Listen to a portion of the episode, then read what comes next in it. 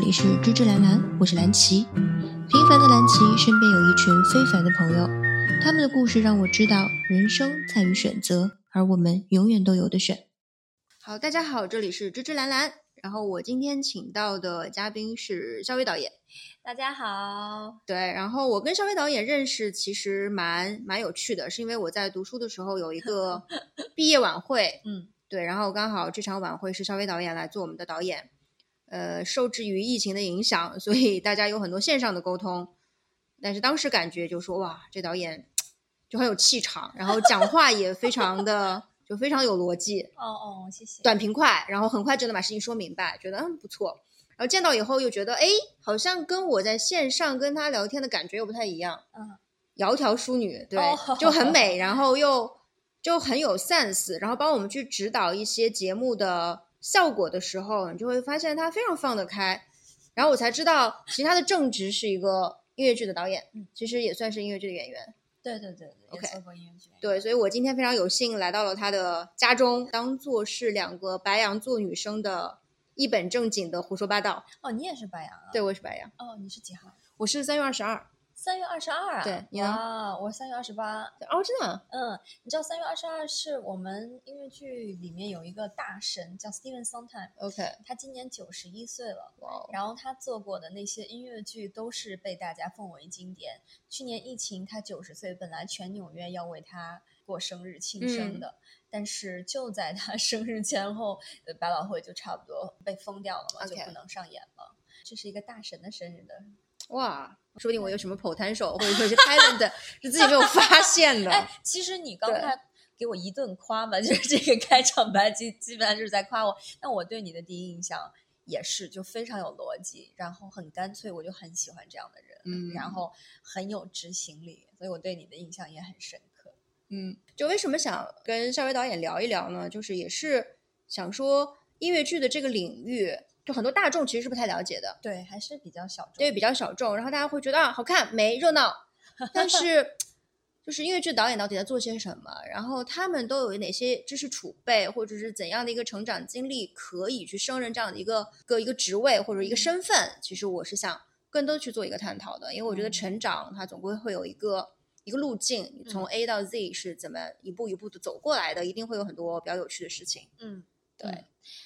呃，首先你刚才说，呃，虽然可能大家对音乐剧不是那么的了解，就热闹、美、好看，我觉得对就这些就很够了，你知道吗？如果大家真的来看我们的音乐剧，得到这样的 take away，我就觉得还挺满足嗯的。呃，先跟大家说一下，就是音乐剧，它首先它不是歌剧，因为嗯很多人其实，呃，会一听分到不音乐清剧楚，对对对，然后会说 OK 哦，你们歌剧什么什么什么，嗯，呃，我就会试图找一个合适的机会，因为总是去纠正别人。 然后，因为本来大家可能就对歌剧也没有那么的了解，但是对更更常听说嘛，对吧？呃，首先音乐剧它没有那么阳春白雪， OK，它一定是大家会喜闻乐见、会愿意看的。就像你说的，它是很热闹的，嗯然后很大众化的。嗯然后你也不用担心这个故事你之前知不知道，嗯或者说需不需要什么样的知识储备。其实真正好的音乐剧，你走进剧场一定是可以感动到你的，不管是让你快乐、感染让你快乐，或者是让你流泪，它一定能感动到你。然后你会觉得音乐也很好听，舞蹈非常热闹，这样才是一部好的音乐剧。嗯嗯，然后说起我为什么会去从事音乐剧呢？其实是，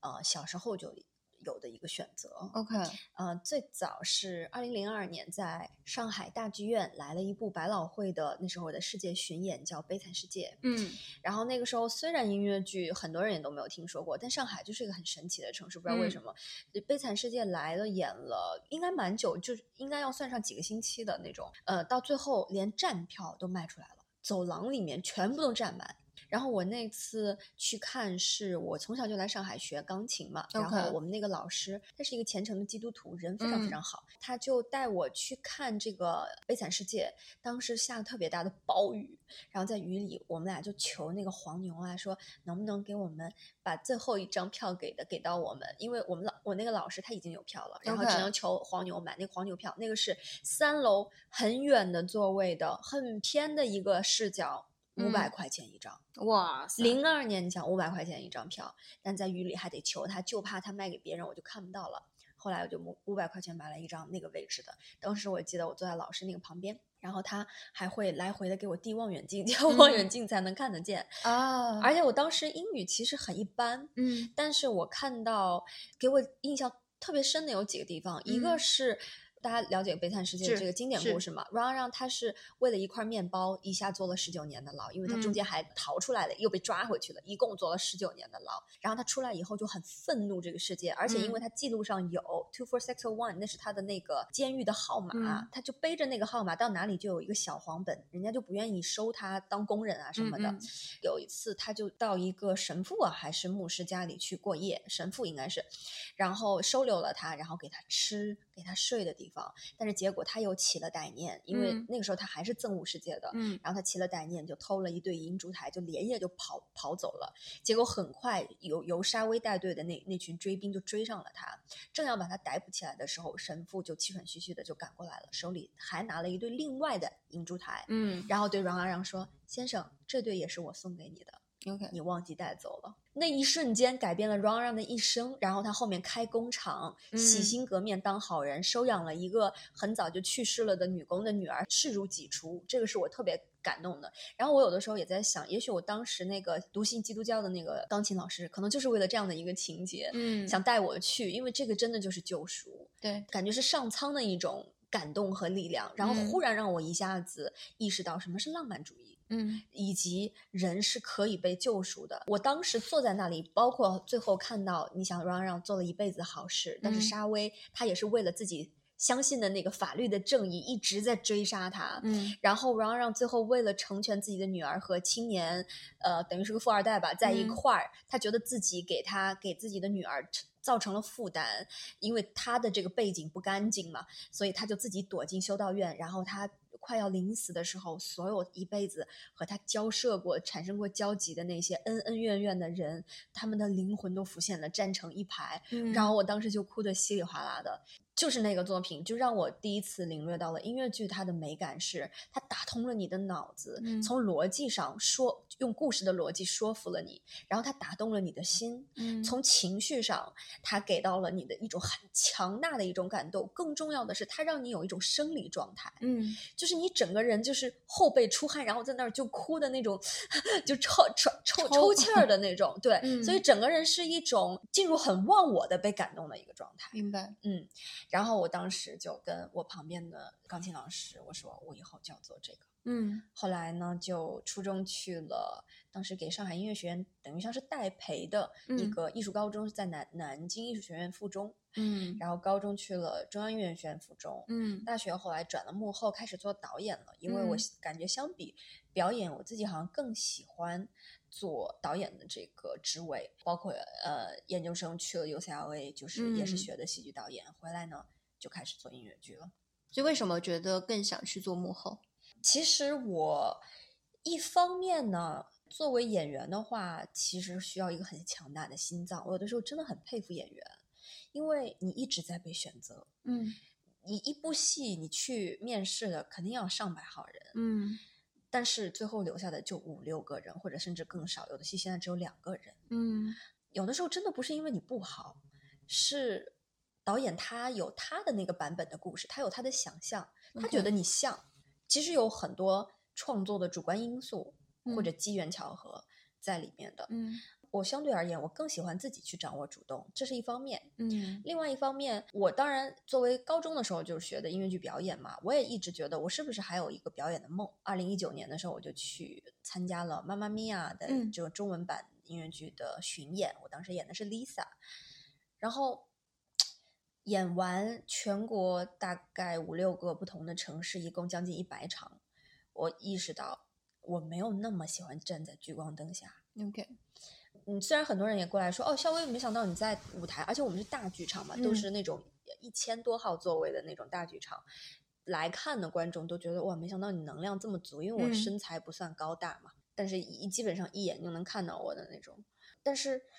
我不是那种说哇，这个灯一照到我身上，我就好想表达，就希望大家都来嗯看我。嗯当然，我觉得我可以做到，我只是没有那么的留嗯恋这种感觉。但是真正让我留恋、很忘我，有的时候进入一种心流状态的，是在嗯排练厅和演员交流的时候。 OK，当我和他们说我脑海中的想象，这个故事是个什么样的，我能感知到他们现在对这个故事的理解在哪里，我的嗯理解在哪里，然后我们去做一个很深入的沟通和交流。嗯而且排练厅的这种神奇之处就是在于它非常纯粹，我们也不化妆，对吧？嗯也没有服装，就嗯是演出的服装也不是的。然后有的时候音乐剧的排练的话，就是一台钢琴，嗯但是因为我们一直在共同的寻找，在捕捉，在探索，就很像可能有一点点。呃，我虽然没有我没有进过实验室啊，但我不知道是不是有一点像那些喜欢做实验的人在实验室里面的那种专注的感觉。嗯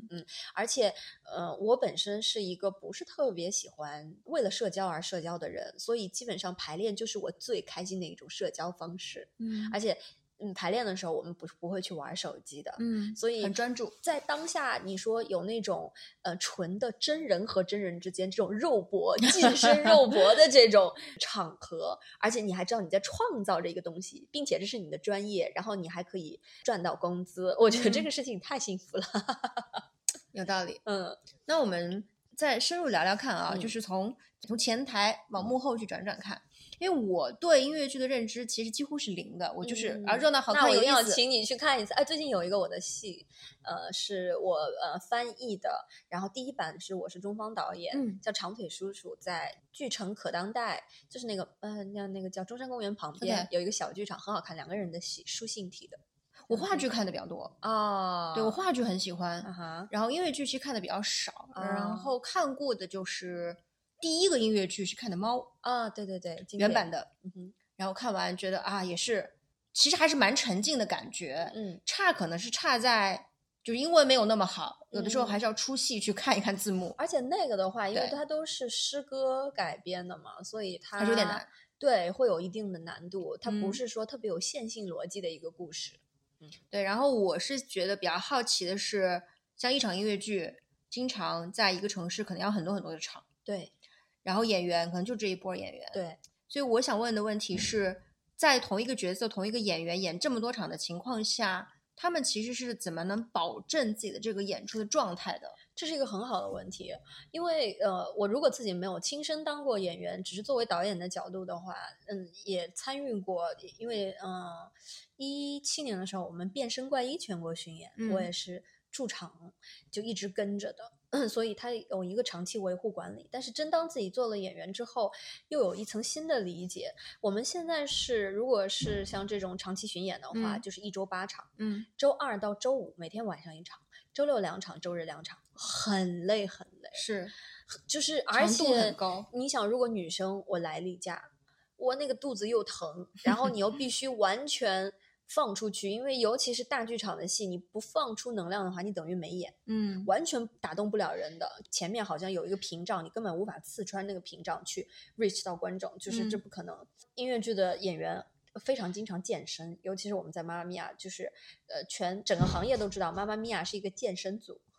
就就是是他对体力的要求很高。体力要求非 常高。像我们那个演 Sophie 的那个女嗯主演那个小姑娘，嗯她就是个健身达人，没事儿就去撸铁、举铁这样的，也是个白羊座的姑娘，非常自律，我很喜欢她。叫年曼婷，这是一个。然后还有就是，你肯定要要早一点睡觉，作息很重要，因为你嗯这个不能开玩笑的。你演不动了就是演不动了。你想穿着高跟鞋，我们大概六七公分的高跟鞋哇，蹦跶两个半小时。我们最后的那个叫《妈咪呀》，有非常精彩的叫返场演出法拉嗯里，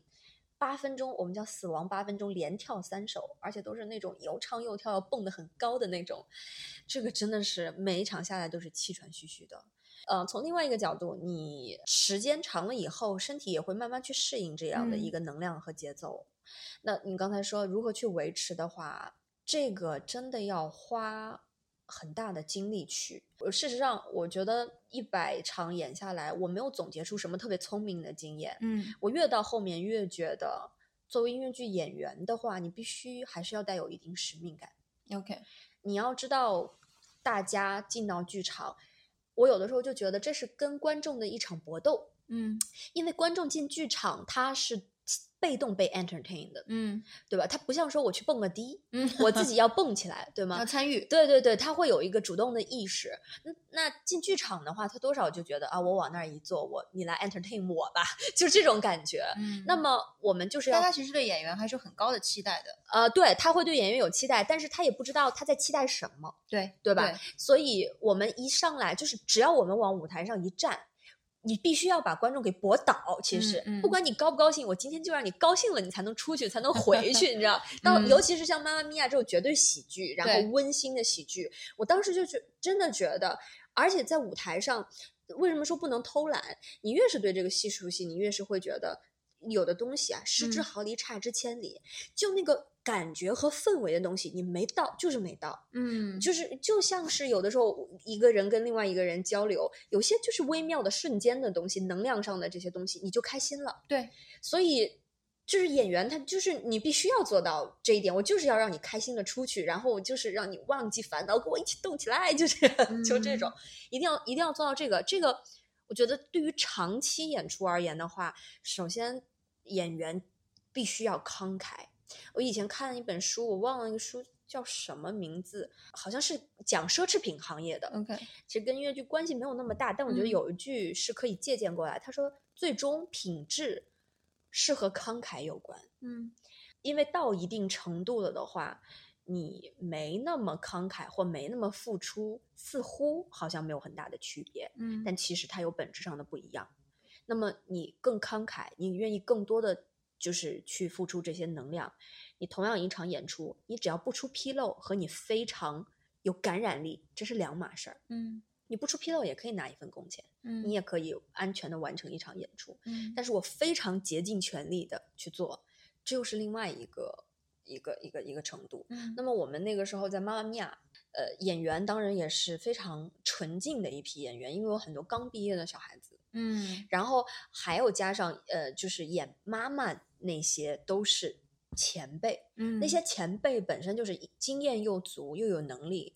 又非常自律，嗯然后呃对自己要求很高的，包括前面那个《乘风破浪姐姐》里面那嗯个、呃松松姐陈松伶，然后还有小岑姐，然后还有武汉呃话剧团的呃秋玲姐，然后南京京剧院的高飞姐，就他们这些，嗯包括上海话剧中心的温阳姐，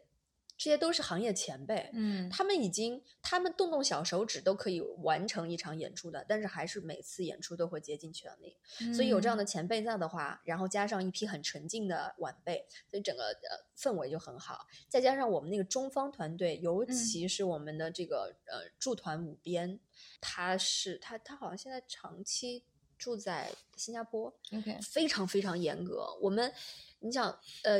周六两场的话，我们大概是两点半演出到四点半结束，嗯然后就给 notes，或者是我们晚上七点半演出之前给 notes。每一场都会有很多 notes，很多需要调整的，都是非常细小的地方。但是 OK 他在台下就是火眼金睛，一一一一下看就能就看能出看来出来，绝对不让你有任何偷懒的这个机会。所以管理也很重要。嗯，嗯，那从情绪层面呢，情绪层面，你就必须要自己去调动自己，这个真的没有办法。调动一百次还调动得了吗？觉得会第一次跟第一百次哎会有差别吗？不过有一个很神奇的事情啊，我当我们以为后面越演越越会游掉的时候，嗯其实好像并没有。嗯，而且我后来跟那个演 Sophie 的那个曼婷，我们还一起讨论，就是发现自己真的到演到八九十场的嗯人，对这个戏的理解和驾驭的能力，和一开始你还真不一样。就是他会真的会有新的一些理解，这个逻辑就会走得更深。嗯，你对人物的这个感同身受，也确实也会更多。然后你包括语气应该快还是慢处理，才发现有的东西你是必须靠时间来磨的。明白。嗯，那会出现一种就是演员自己的状态跟最后观众给到的反馈可能会不太一致的情况吗？就觉得啊，我已经演的很嗨，已经很很很努力了，但是好像观众的反应或者反馈没有我预期的那么高涨，那么 hyper。其实，呃，我觉得大部分情况，或者说我们妈咪呀遇到的大部分的情况，是反过来的。我们有一批超级铁粉，嗯哦我们走到哪里，他们看到哪里。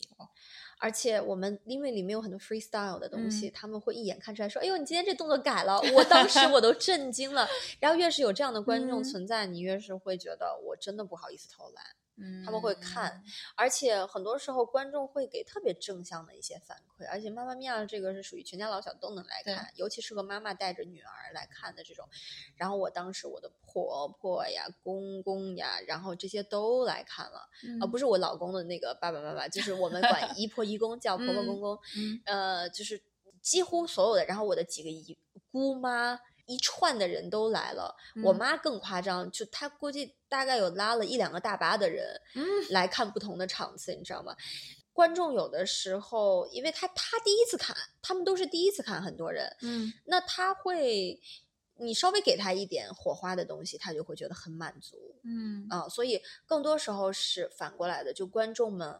比我们想象的要嗨，嗯，嗯，容易嗯进入状态，对因为可容能易没有那进么入状专态哎业，他反而容易一下子被带动。对对对对，还是很有很有很能带动、很有感染力的这个剧。但是，是你说的那个状况也会有，就比如说我们一九年演《变身怪医》的时候，当时是刘令菲和郑云龙，尤其是哦郑云龙，他现在火的不行不对行的。当但是当时你知道，我们是去呃北京的话，还蛮惨的，可能跟我们去的时间。有的时候也很冷，就是我们大概十一月底、十二月的嗯样子去的北京，也蛮冷。然后北京嘛，你知道，就是去哪儿都交通有点远，，对，所以当时我们的票房其实并不好，上座率蛮低的。当然来看的人也都觉得不错，但是本身。呃，变身怪医和妈妈咪呀是两种调调的。变身嗯怪医是悬疑的，是那种有点小惊悚的这种感觉，呃，然后整个是比较黑暗的。那也没办法，人少就照样演，也是那个戏更长了三个小时，整场戏下来，男主的衣服一定是湿透的，即便是坐不满人，嗯，照样演，啊，这个没办法。所以做到导演之后的话，会觉得有哪些思考是之前做演员的时候没有想过的其实我是先当的导演，再当的嗯演员。 ？OK，呃，所以我还是比较喜欢去以导演的方式思考，因为导演他创作空间相对而言，对我自己个人的性格来说，创作空间可以更大一些。演员的话比较单纯，嗯其实演员的生活还是挺单纯的。呃，我们在组里很受人照顾，因为我们有跟团的剧团经理，衣食住行都是他在管。嗯到哪里，反正就我们一群人就可以出去吃喝喝，休息的时候嘛，周一休息，去出去吃喝喝，看看风景啊什么的。呃，然后平时只要把自己的那摊子事儿管好就可以了。导演的话，还是需要更像家长心态一些，去嗯照顾到更多的人，然后去调动大家积极性，也要解决更多的问题。不仅是演员这一块儿，还有啊、舞台上各个部门，灯嗯光、服装啊这些，其实啊都需要去沟通的啊，跟嗯舞台监督部门啊都需要去沟通的。嗯但是我还是蛮喜欢以导演的身份工作的，嗯，嗯。就我们一个团队要创作一台音乐剧的话，不嗯管它是原创的还是以前一些经典剧目，嗯我们要把它编排出来，会是什么样的一个工作的流程呢？嗯嗯，好问题。呃，先跟大家说说像《妈妈咪呀》和《变身怪医》这样的中文版吧。嗯那中文版的话，它首先呢是我们要去购买版权。嗯大家其实以后看中文版音乐剧的话，也可以关注一下版权的话分为两种，一种是嗯完全复刻，嗯，还有一种是非完全复刻。完全复刻的话，其实就是包括妈妈咪呀那块蓝色的大幕布，是嗯英国的某一个定，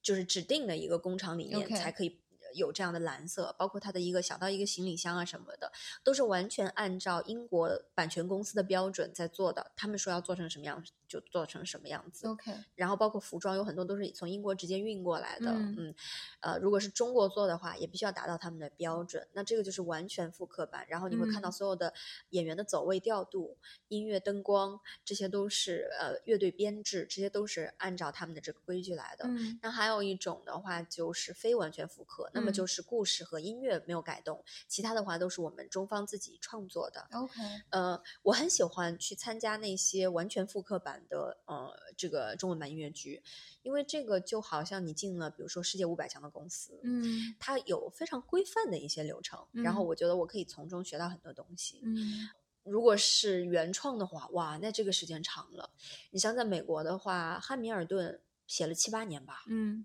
他就不停的写、重写、写、重写。然后，而且他也有一个像是创业公司融资的一个过程，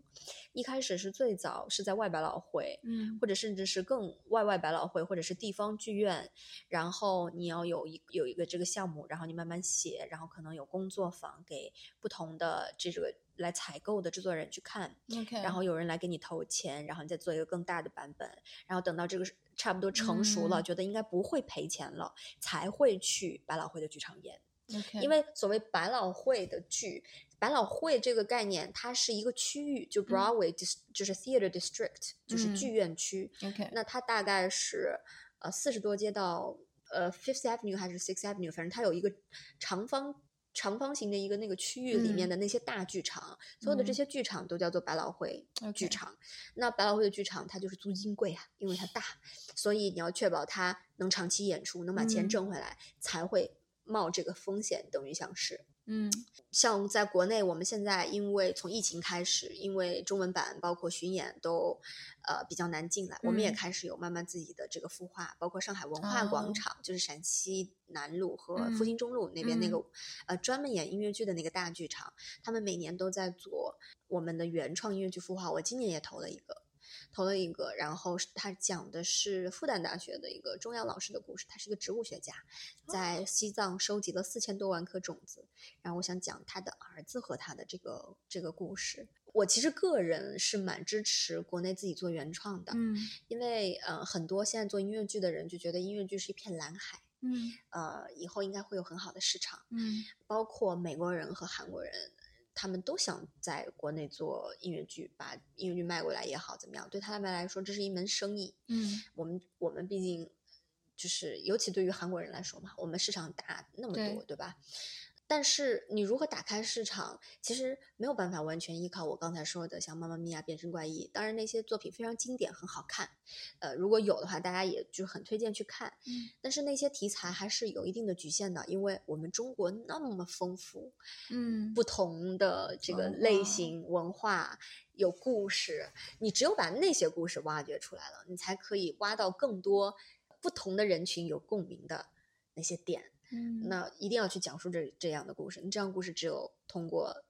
这个原创音乐剧。那、原创音乐剧呃怎么去创作呢？很复杂，嗯因为音乐剧是一个团队合作，是呃，一般人说啊，音乐剧是不是就是话剧里面加点歌？其实不是，几乎完全不是。 OK，对对对，就呃，因为在国外的话，话剧里面加音乐也是非常常见的，就不嗯是说非要音乐剧里面才会有音乐，话剧里面有大量的音乐或者肢体的元素，这也是很严肃戏剧里面都有可能出现。那音乐剧之所以称为音乐剧，就是当你把那些歌曲片段全部抽离掉的时候，你会发现这个故事不成立。 OK，所以它的音乐是很具有、呃嗯叙事性的。嗯比如说，在一个音乐剧里面，我们两个这样聊天，它就不会只是一个对白的形式，它可嗯能就是一个唱段，嗯我们两个的二重唱，类似这种。在这样的一个情况下，音乐剧的创作就需要编剧和作曲，甚至是导演，很早期的就抱团一起来去头脑风暴。就比如说，嗯我想我跟我作为编剧，我跟你作曲说，我这个地方想讲两个人的，呃，他们有一个对话，是一个很心对心的一个对话。嗯那么作曲他可能提供根据编剧他要描述的这个场景，他可能提供说，哎，那我们可以把它做成，如果两个人是心对心的对话，但是两嗯个人都是很幽默的人，嗯很有可能它就是一首快歌。对很有意思、很跳跳跃的那种。但如果两个人是恋人未满，嗯奔着那个方向去的，很有可能它就是一个三部曲，嗯 OK 等等等等等等。两个人其实，在言语之间已经有了一些暧昧的这种火花擦出来，是浪漫的那种情怀。嗯那么，如果两个人是呃关系不好的一对父女的话，嗯那很有可能是慢的、阴郁的一首歌。所以根据呃编剧他想表达什么，作曲他可以用他的这个音乐语汇来丰富嗯编剧的这个内容。嗯那么这个一来一回，然后编剧可能再去写词，然后根据他的音乐写词，或者是先出词再出音乐，或者是同时出，都有可能。所以它它是一个绝对抱团的 OK 一个复杂的 创作过程。这也是为什么嗯到目前为止，原创音乐剧还是蛮少有特别完整和经典的，因为我们还在初期的一个打磨的阶段。那么就，嗯，包括前面呃，我去参加《妈妈咪呀》也好，哎，还有我前面说的《变身观音》《长腿叔叔》，对我来说都是一个学习和积累的一个过程。就像是如果我说我要搞创业，原创嗯音乐剧就是创业，嗯那么我想先去看看世界上先进的那些企业是如何做管理和运作嗯的。那些经典的剧目对我来说就是那些先进的企业。那刚才说到版权嘛，嗯那我们做了这个版权的购买或者是这样子的一个区分之后，接下来要做些什么事情？版权购买，呃，之后呃，就可能会交到，比如说我前面做的工作就是呃，翻译剧本， OK，剧本和歌词，《变身怪医》里面有三十三首歌，然后将近两万五六千个字，哇，哦然后呃，《长腿叔叔》里面有二十三首歌，呃嗯也要将近三万个字，这样就全全篇一直在手，虽然只有两个人的戏，嗯翻译完了以后会给到音乐总监，然后他也去看，然后演员们就准备要背词，我们就进行排练。一般排嗯练的话是一到两个月不到一点啊，然后先是啊，比如说有舞蹈的排练啊，然后我们通常分呃几个教室，如果是嗯大、大剧目的话，有音乐的教室、舞蹈的教室、戏剧的教室、排练厅，就有可能是两三个排练厅同时在进行。期间还会穿插着，比如说我们的 fitting，就是呃量衣服的尺寸呐、嗯这些。那这个是你不需要去改动剧本和音乐的经典音作品了。如果是嗯原创的话，就更复杂。它可能嗯第一轮先要有一个 workshop，嗯呃，reading 剧本朗读。剧本朗读的话，就是不脱稿，然后请演员，呃，但是也要全剧的读和学习唱歌。然后在这个过程当中，呃，一点点去让演员去塑造角色，然后我嗯们再来，呃，看这个角色是不是成立，这个地方是不是要再多加一首歌或者减掉一首歌，这个地方是不是应该要拉长一点变成舞蹈。嗯然后后后面还有一轮，那回去大概修改一两个月，中间后面还有一轮 workshop，就是落地排练，然后通过你变成一个三维立体的，你去排练，然后再去讨论这个剧还有没有要进一步修改的，然后就进行最后一轮的演出前的这个排练，又是一嗯到两个月这样。嗯，所以整个周期大概是要多久？创作周期？创作周期如果是呃中文版的话比较快，大概一年吧，从筹备嗯到翻译到排练，一年差不多能拿下来。如果原创的话，那就有的时候没数了。